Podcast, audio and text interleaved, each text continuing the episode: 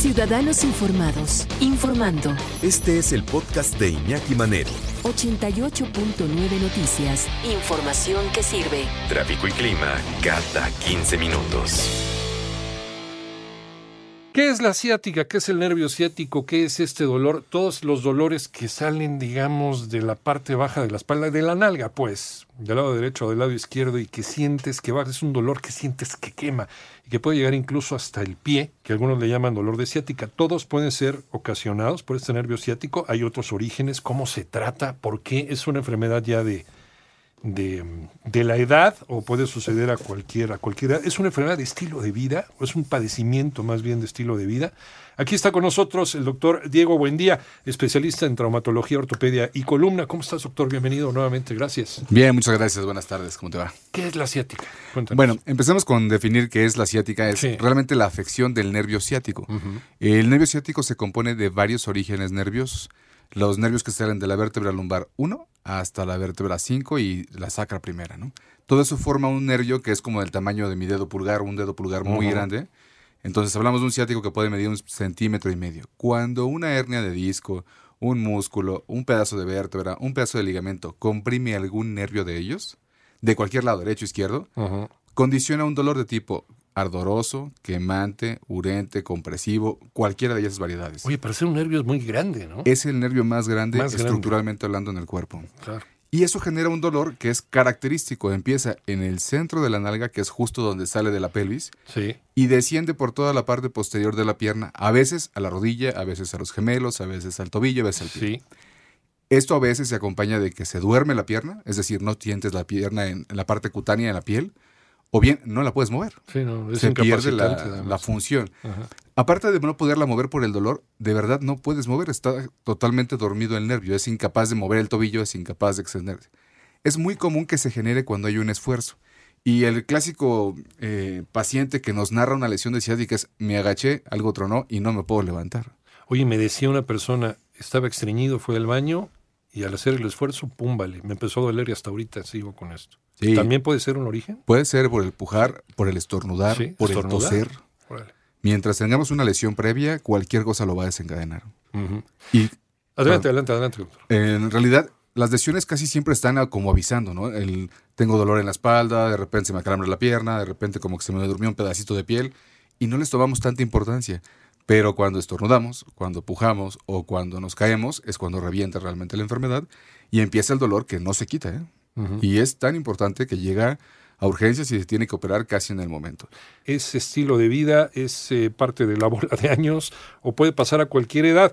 Doctor, Bueno, para empezar puede pasar a cualquier edad. Sí. Hemos tenido pacientes operados desde los 14 años por una degeneración, es decir, tienen un componente genético en el cual ni los discos ni la columna tienen unas condiciones adecuadas para no desarrollar ciática. También se ha asociado mucho al nuevo estilo de vida. Somos más sedentarios, estamos más tiempo en el coche, menos actividad física, menos fortalecimiento muscular. Y nuestra gran realidad es que ahora vivimos mucho más. Ajá. El vivir más nos condiciona mayor desgaste, más, más tiempo trabajando, menos tiempo de descanso, menos tiempo de actividad física. Y lo más importante de todo es que no le prestamos mucha atención a los primeros síntomas. ¿no? Ajá. Y ahora eh, nos atrevemos más, por ejemplo, a una cirugía que antes. Claro, ¿o no? hace 20 años la cirugía de columna estaba satanizada. ¿no? Teníamos una expectativa de estar seis meses acostados, quedar dos años de rehabilitación. parálisis. Ah. Voy a quedar en silla de ruedas. Cuando en realidad una cirugía de hernia de disco tarda 40 minutos, un sangrado de 50 mililitros y te vas a tu casa a las 24 horas caminando sin problemas, con una, un- parche nada más. ¿no? Ya es muy diferente la tecnología que tenemos actualmente que la que teníamos hace 20 años y no se diga hace 60.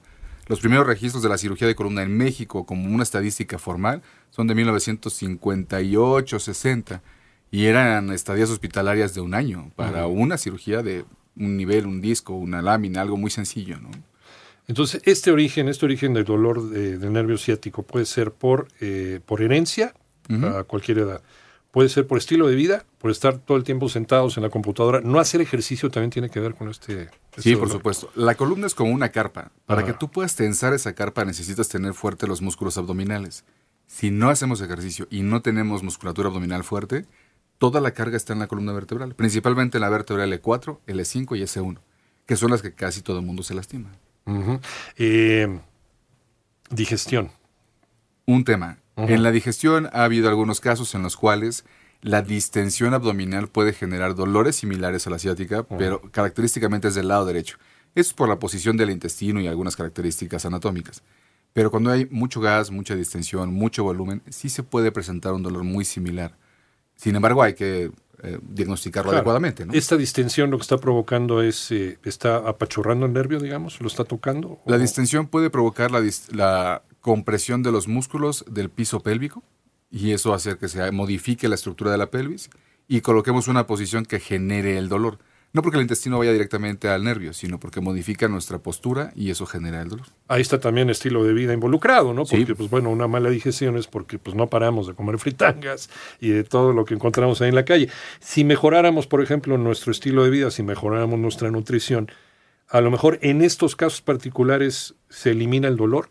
Mejora. Mejora. Mejora, no se elimina. Pero no se elimina. Exacto. O sea, una vez tocado ya hay que, hay que tomar otros, otros Si se presentó el dolor, quiere decir que hay una afección ya previa y solamente lo acentuó más la parte intestinal. Si corregimos la parte nutricional, definitivamente va a mejorar, pero hay que ver por qué se presentó el dolor. Mejorar, pero no va a terminar, se va a volver a presentar en algún momento. Este, nos dicen que si el complejo B, que si... ¿Qué tratamiento hay eh, alternativo a la cirugía?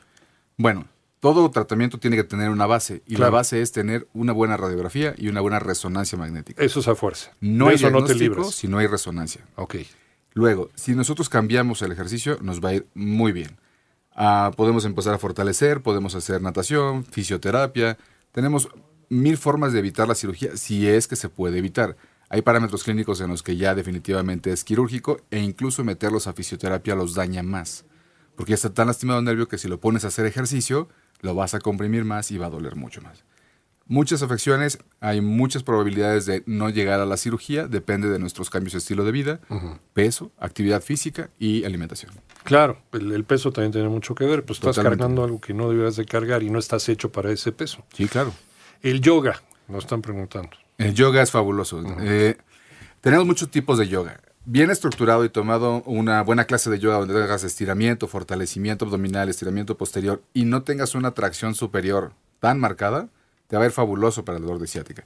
Sin embargo, lo más importante es que el que te dé la clase de yoga esté certificado, o sea, claro, que alguien que sepa, ¿no? ¿no? No cualquiera te puede dar una buena clase de yoga y te puede lastimar si no lo sabe hacer bien. Entonces un médico te puede enviar eh, paliativos, como serían estos este, estos compuestos basados en, la vitamina D con, analgésico, pero eso nada más es para calmarte el dolor mientras tanto. Exacto. ¿Qué pasa? Que ves tú ya las pruebas y dices, pues sí, sí hay un problema aquí de nervio ciático, está oprimido, ¿qué sigue?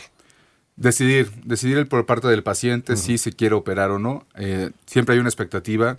Por más de que digamos, te tienes que operar y el paciente no quiere, bueno, tendrá un periodo de gracia de tres meses, cuatro meses, con cualquier cantidad de cosas. Fisioterapia, analgésicos, estiramientos, yoga, natación.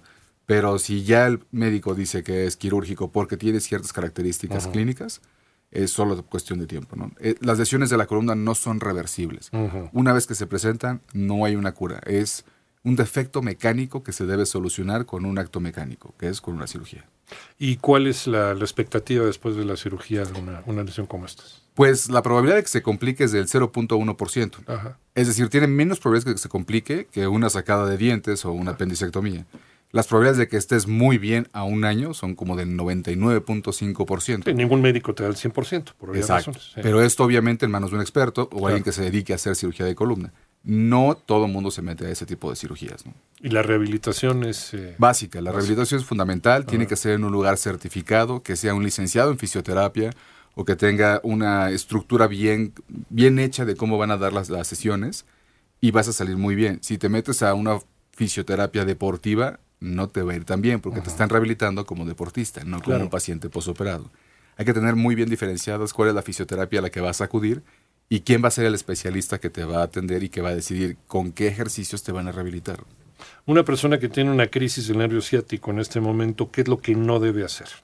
no debe de automedicarse. Eso es lo más importante. Para empezar. El principal problema que tenemos con las automedicaciones son el sangrado de tubo digestivo. Entonces escupen sangre y se complica muchísimo. Es acudir a un médico, tomarse un analgésico que seguramente se lo dará cualquiera en casa, un paracetamol, un ketorolaco, mientras llega a su médico. Es importantísimo, en cuanto tengas el dolor de ciática, documentar si la lesión es grave o leve.